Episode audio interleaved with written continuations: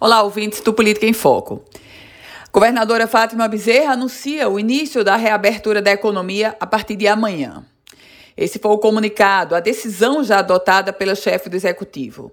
Depois de ter adiado o dia 17 de junho, quando havia toda a expectativa de que o comércio pudesse reabrir, agora a chefe do executivo bate o martelo e a reabertura começa a partir do dia 1 de julho, portanto, de amanhã.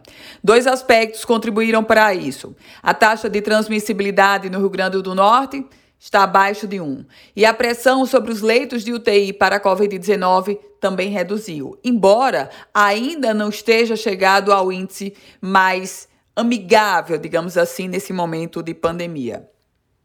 Nesse contexto, a governadora inicia uma reabertura lenta do comércio e há de se considerar também uma responsabilidade que continua pairando sobre todos nós. As medidas preventivas para evitar a alta taxa de contaminação do SARS-CoV-2, o, o novo coronavírus. A reabertura é uma medida necessária, já havia uma grande pressão das classes produtivas para isso.